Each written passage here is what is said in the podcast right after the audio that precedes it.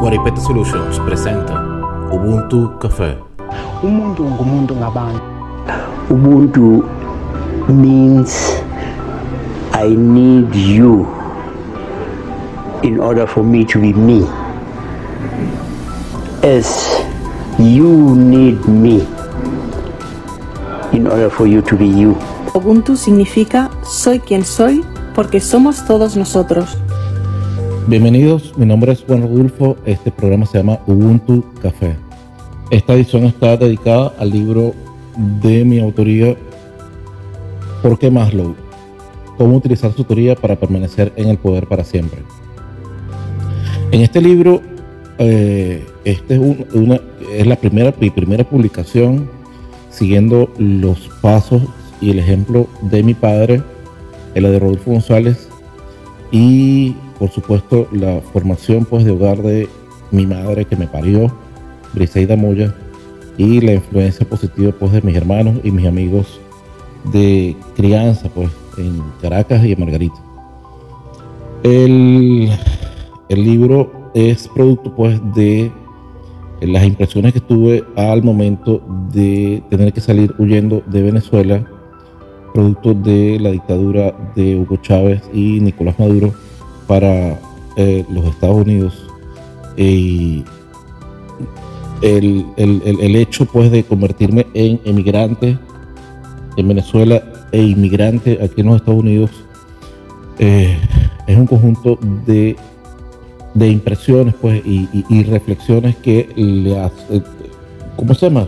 que me hicieron pues eh, el, cambio brusco de una sociedad a la otra eh, comenzar de nuevo luego de haber alcanzado pues y superado las todas las etapas de lo que es la llamada pirámide de Maslow, la pirámide de las necesidades de Maslow, ya yo había alcanzado, pues ya había superado todas las etapas de esta pirámide y me encontraba en, en la parte de, eh, eh, en, la, en, la, en, en- la fase de autorrealización.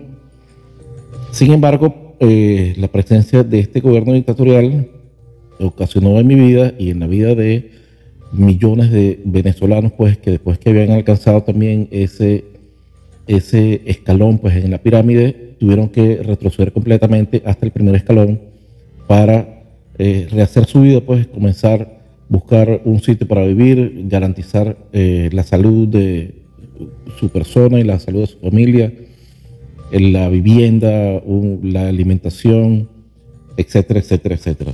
Es ese conjunto de reflexiones y ese golpe pues que me dio la vida eh, me permitió y me inspiró pues para la, la escritura, recopilación y escritura de este libro que se llama, nuevamente le repito, ¿por qué Maslow? Cómo utilizar su, la teoría de Maslow para permanecer en el poder para siempre. Que considero que es lo que han hecho los gobiernos eh, a lo largo y ancho del planeta.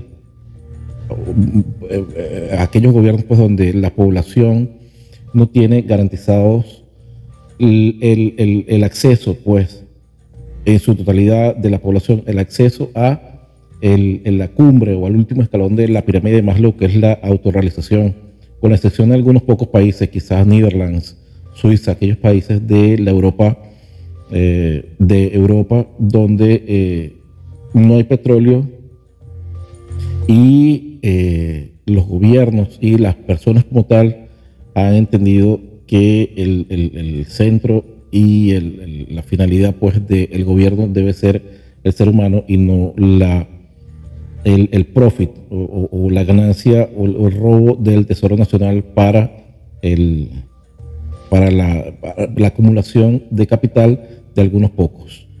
Entonces, en el preámbulo del libro comento que Abraham Maslow era un psicólogo preocupado por la naturaleza de la experiencia humana. Eso es un psicólogo humanista. En 1943 propuso una teoría que describía las diferentes necesidades que tienen todos los humanos y la jerarquía en la que se organizan esas necesidades. Según Maslow, las necesidades de nivel superior no pueden satisfacerse a menos que se hayan satisfecho las necesidades de nivel inferior. Toda persona es capaz y tiene el deseo de moverse de forma ascendente en la jerarquía de las necesidades hasta el nivel de autorrealización. Desafortunadamente, este progreso es comúnmente interrumpido al fallar en satisfacer las necesidades más bajas.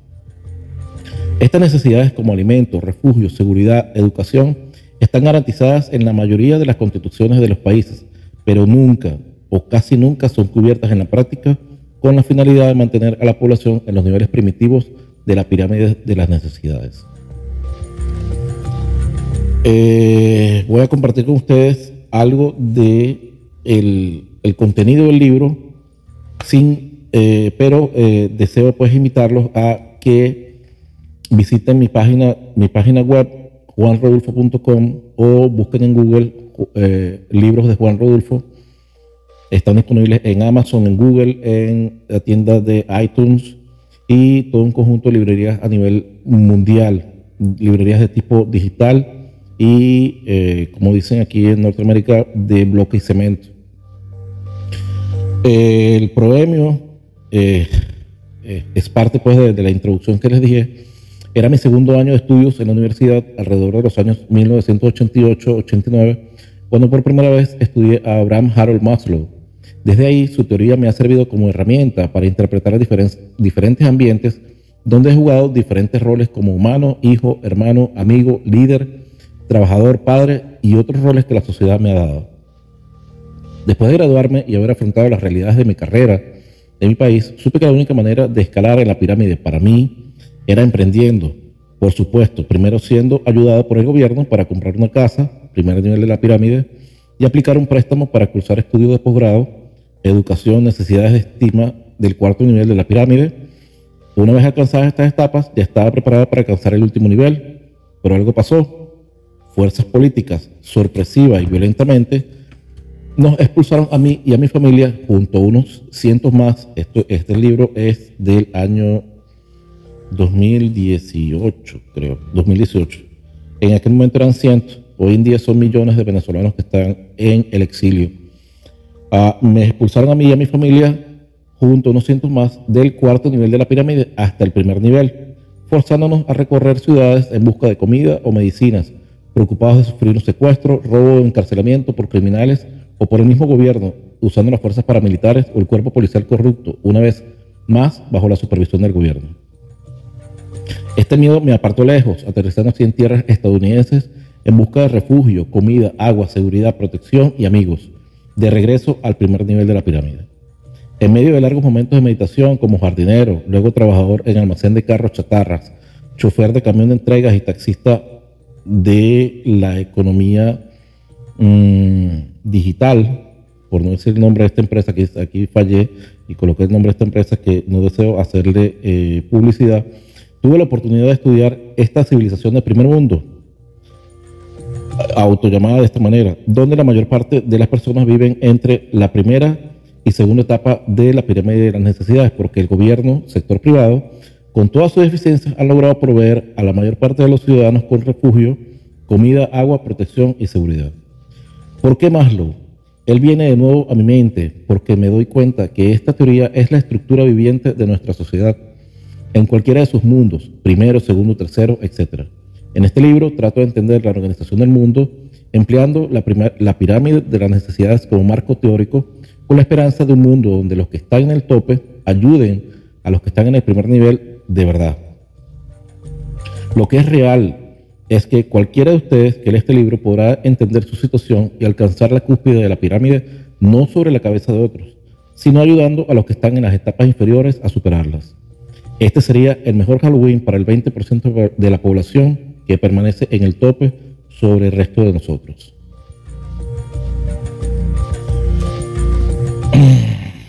El resumen de la jerarquía de las necesidades. Los seres humanos están motivados por una jerarquía de necesidades. Las necesidades se organizan en una jerarquía de prepotencia, en la que las necesidades más básicas deben satisfacerse más o menos antes que las necesidades más altas. El orden de las necesidades no es rígido, sino que puede ser flexible en función de circunstancias externas o diferencias individuales. La mayoría de los comportamientos tienen múltiples motivaciones, es decir, se determinan simultáneamente por más de una necesidad básica. Los cambios al modelo original de cinco etapas se resaltan e incluyen un modelo de siete etapas y un modelo de ocho etapas. Ambos se desarrollan durante los años 60 y 70. Primero, las necesidades biológicas y fisiológicas, aire, comida, bebida, refugio, calor, sexo, sueño, etc. Segundo, necesidades de seguridad, protección de elementos, seguridad, orden, ley, estabilidad, etc. Tercero, el amor y la pertenencia necesitan amistad, intimidad, confianza y aceptación, recibir y dar afecto y amor, afiliarse, ser parte de un grupo, familia, amigos, trabajo. Cuarto, necesidades de estima, que más lo clasificó en dos categorías. La uno, estima por uno mismo, dignidad, logros, dominio, independencia. Y dos, el deseo de reputación o, o respeto de los demás. Por ejemplo, estatus, prestigio. Cinco, necesidades cognitivas, conocimiento y comprensión, curiosidad, exploración, necesidad de significado y previsibilidad. 6 necesidades estéticas, apreciación y búsqueda de belleza, equilibrio, forma, etc. 7. Necesidades de autorrealización, realizar el potencial, personal, la realización personal, buscar el crecimiento personal y las mejores experiencias. Y 8. Necesidades de trascendencia. Una persona está motivada por valores que trascienden más allá del yo personal. Por ejemplo, experiencias místicas y ciertas experiencias con la naturaleza, experiencias estéticas, experiencias sexuales, servicio a los demás, búsqueda de la ciencia, fe religiosa, etc. Continúo por aquí haciendo la combinación o, haciendo el, estudio compartido o la, la, convergencia entre la pirámide de Maslow, la teoría de la pirámide de Maslow o la teoría de las necesidades de Maslow con los gobiernos y las jerarquías y, los gobiernos pues, de, los, de los distintos países del planeta. Y comienzo con lo que es la seguridad alimenticia. Existen tres rutas tradicionales hacia la seguridad alimentaria nacional. Primero, la producción nacional que contribuye a la autosuficiencia. Segundo, importaciones comerciales de alimentos. Y tercero, ayuda alimentaria internacional. La seguridad alimentaria es una condición relacionada con la disponibilidad de alimentos y la accesibilidad y asequibilidad de los individuos. Existe evidencia de que se usó hace más de 10.000 años y se sabe que las autoridades centrales de las civilizaciones de la antigua China y el antiguo Egipto liberan alimentos del almacenamiento en tiempos de hambruna. En la Conferencia Mundial de Alimentación de 1974, el término seguridad alimentaria se definió con énfasis en el suministro Dijeron que la seguridad alimentaria es la disponibilidad en todo momento de suministros de alimentos básicos, alimentarios, diversos, equilibrados y moderados a nivel mundial para sostener una expansión constante, constante del consumo de alimentos y compensar las fluctuaciones en la producción y los precios. Desde 1974 están discutiendo esto en las grandes esferas del poder. Alimentos versus combustible. Las tierras de cultivo y otros recursos agrícolas se han utilizado durante mucho tiempo para producir cultivos no alimentarios, incluidos materiales industriales como el algodón, el lino y el caucho, cultivos de drogas como el tabaco y el opio, y biocombustibles como la leña, etc. En el siglo XXI, la producción de cultivos combustibles ha aumentado, lo que se suma a esta desviación. Sin embargo, las tecnologías también se desarrollan para producir comercialmente alimentos a partir de energía, como el gas natural y la energía eléctrica con una pequeña huella de agua y tierra. Política. El economista ganador del premio Nobel Amartya Sen observó que no existe un problema alimentario apolítico. Si bien la sequía y otros eventos que ocurren naturalmente pueden desencadenar condiciones de hambruna, es la acción o la inacción del gobierno lo que determina su gravedad. Y a menudo incluso si ocurrirá o no una hambruna. El siglo XX tiene ejemplos de gobiernos como la colectivización, colectivización en la Unión Soviética o el gran salto adelante en la República Popular de China, que socava la seguridad alimentaria de sus propias naciones. La hambruna masiva es frecuentemente un arma de guerra, como el bloqueo, como en el bloqueo de Alemania, la batalla del Atlántico y el bloqueo de Japón durante la Primera Guerra Mundial y la Segunda Guerra Mundial y el plan de, del hambre promulgado por la Alemania nazi. Los gobiernos a veces tienen una base estrecha de apoyo construida sobre el compañerismo y el patrocinio. Fred Cooney señaló en 1999 que bajo estas condiciones la distribución de alimentos dentro de un país es un tema político. Los gobiernos en la mayoría de los países dan prioridad a las áreas urbanas, ya que es donde suelen ubicarse las familias y empresas más influyentes y poderosas.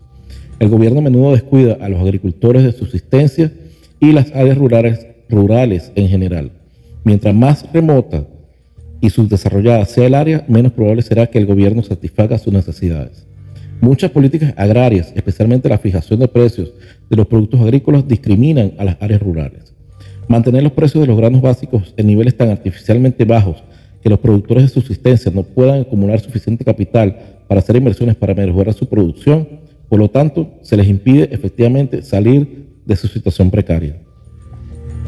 Es decir, permanecer obligados en el primer escalón de la pirámide de Maslow el escalón más primitivo. Los dictadores y caudillos han, causado, han usado los alimentos como un arma política, recompensando a los partidarios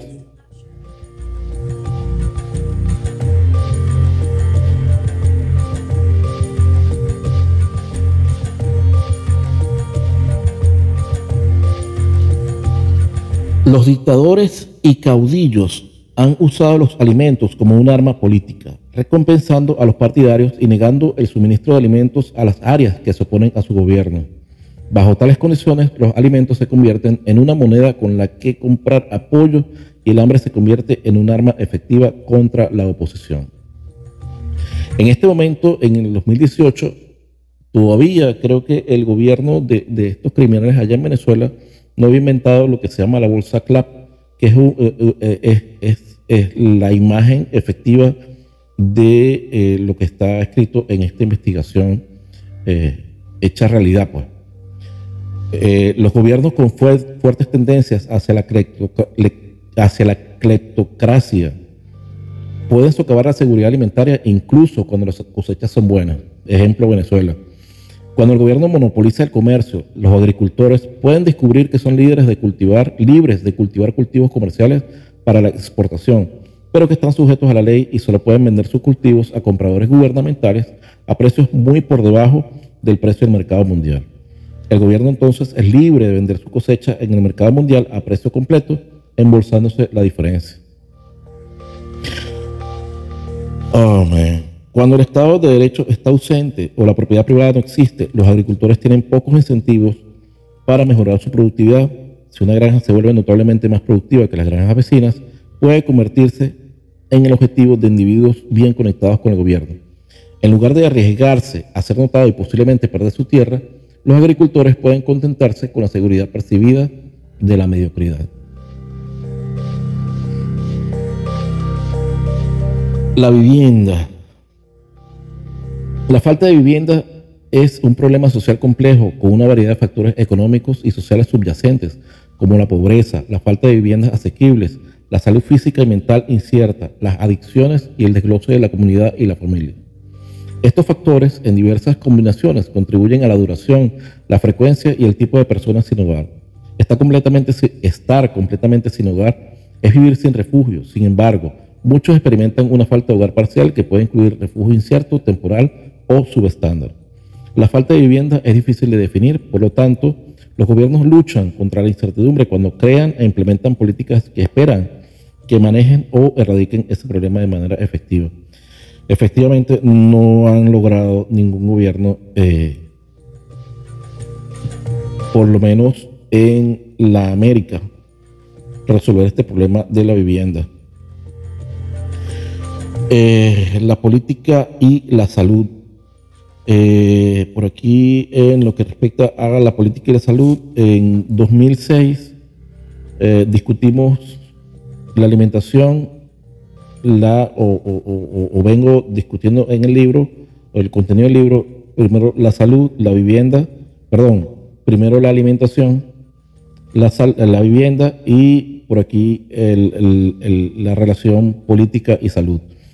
En 2006, un grupo de investigadores estadounidenses liderado por el profesor B. Navarro, ha publicado un análisis a través del cual buscaron la conexión entre políticas y la salud, y luego su conexión con los sistemas de la salud.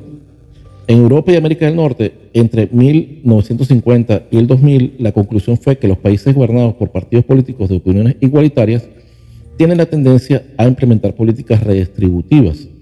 Las cuatro tradiciones políticas se definieron como socialdemócrata, cristiano-democrático, conservador, liberal, conservador, autoritario, dictaduras. Por lo tanto, los países gobernados por partidos socialdemócratas durante la mayor parte del periodo estudiado, como Suecia, 45 años, Noruega, 39 años, Dinamarca, 35 años, Finlandia, 32 años y Austria, 31 años, implementaron políticas favorables a la redistribución, la cobertura de salud universal y los beneficios sociales para todos los ciudadanos, servicios orientados a la familia como cuidado en el hogar o cuidado de niños, con un gasto social de casi el 30% del Producto Interno Bruto y un presupuesto público de salud del 7,2% del Producto Interno Bruto. Asimismo, se introdujeron políticas de apoyo para la salud y el bienestar de las mujeres, como los beneficios de compensación por desempleo para madres solteras. Los países gobernados por partidos democristianos como Italia y Holanda, 41 años cada uno, Alemania Occidental 37 años, Bélgica 35 años, Francia 29 años, apoyaban políticas menos redistributivas si bien estos países también promovieron políticas de salud con cobertura universal, no implementaron políticas de apoyo familiar como el cuidado del hogar o el cuidado de los niños. El gasto público fue notablemente más bajo, con un gasto social promedio del 28% del Producto Interno Bruto. Países principalmente gobernados por partidos liberales o conservadores, Gran Bretaña, Irlanda, Canadá, Estados Unidos, no promovieron los servicios sociales universales, excepto la atención médica universal que se promovió en todos los países mencionados, excepto Estados Unidos con un gasto público del 24% del Producto Interno Bruto para servicios sociales y 5.8% para salud. Los países liderados por dictaduras, creo que el, verbo no sería liderar, sino ah, dirigir o, sencillamente gobernados pues, por dictaduras como España, 25 años, Portugal, 24 años, o regímenes, regímenes autoritarios, Grecia, 9 años, tenían un estado de bienestar subdesarrollado, con transferencias públicas débiles y servicios públicos deficientes. El gasto público promedio fue de 14% del PIB y 4.8% del PIB para salud. Con respecto a la ciudadanía, educación y agua potable, les dejo para que ustedes eh, se dirijan, pues, bien sea a mi página juanrodulfo.com o Amazon o Google o la tienda iTunes y adquieran su eh, edición de el libro ¿Por qué Maslow?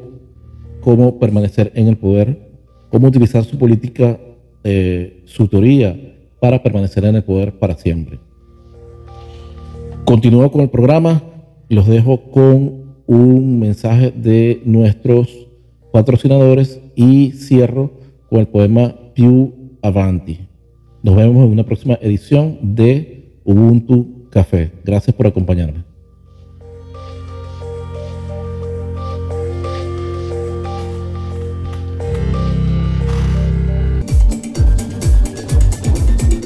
Margarita es el nuevo álbum de Juan Rodulfo, en formato EDM Electronic Dance Music.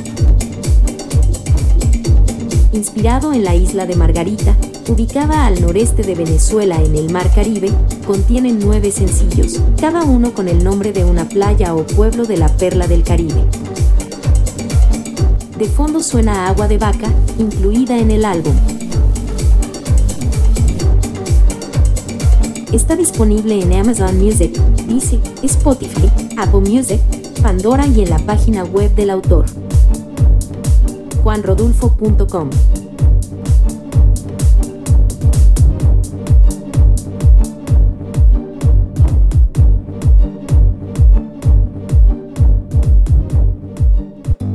está dedicado a su hermana Katiuska, quien no merecía pagar con su vida las deficiencias de una humanidad dañada por el consumo indebido de las drogas. Noticias de Nueva Esparta, espacio web sobre Venezuela, inmigración y política. Visita noticiasdenuevaesparta.com. SICUNE, Centro de Investigaciones Culturales del Estado Nueva Esparta. sicune.org Guaripete Solución CES, diseño web, servicio SEO, producción de video, social media marketing, diseño de aplicaciones para Android y iPhone y más. Visita rodulfox.com. Barista Pro Shop es la tienda del barista y amantes del café. Máquinas de espresso, filtros, accesorios y más. Visita biscafé.com. VickyChoice.com, tienda de juguetes solo para adultos. VickyChoice.com. Gorilla Travel, agencia de viajes virtual con el motor de búsqueda de boletos de avión, hoteles, renta de autos y tickets para eventos, más poderoso del mercado, gorillatravel.com. Gracias por haberme acompañado hasta este momento. Me despido como siempre con el poema Più Avanti del poeta argentino Pedro Bonifacio Palacios y adoptado por las Fuerzas Especiales de Guatemala, CAIBIN. Pero antes necesito pedir su apoyo para el mantenimiento y producción de este programa. En tal sentido, pueden visitar nuestra tienda ubuntu.café y llevarse uno de nuestros libros o productos, o hacer un aporte monetario de la forma y cantidad que puedan visitando ubuntu.café donate. No te des por vencido ni a un vencido, no te sientas esclavo ni a un esclavo. Trémulo de pavor, siéntete bravo, y arremete feroz, llama al herido.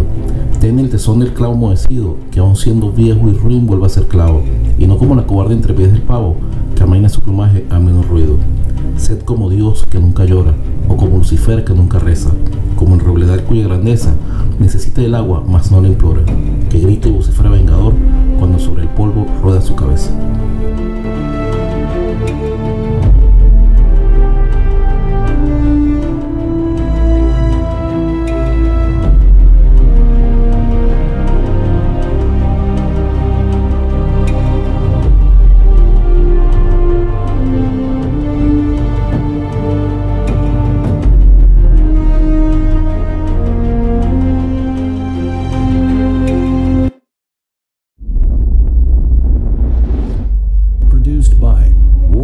Solutions, Total Internet Marketing.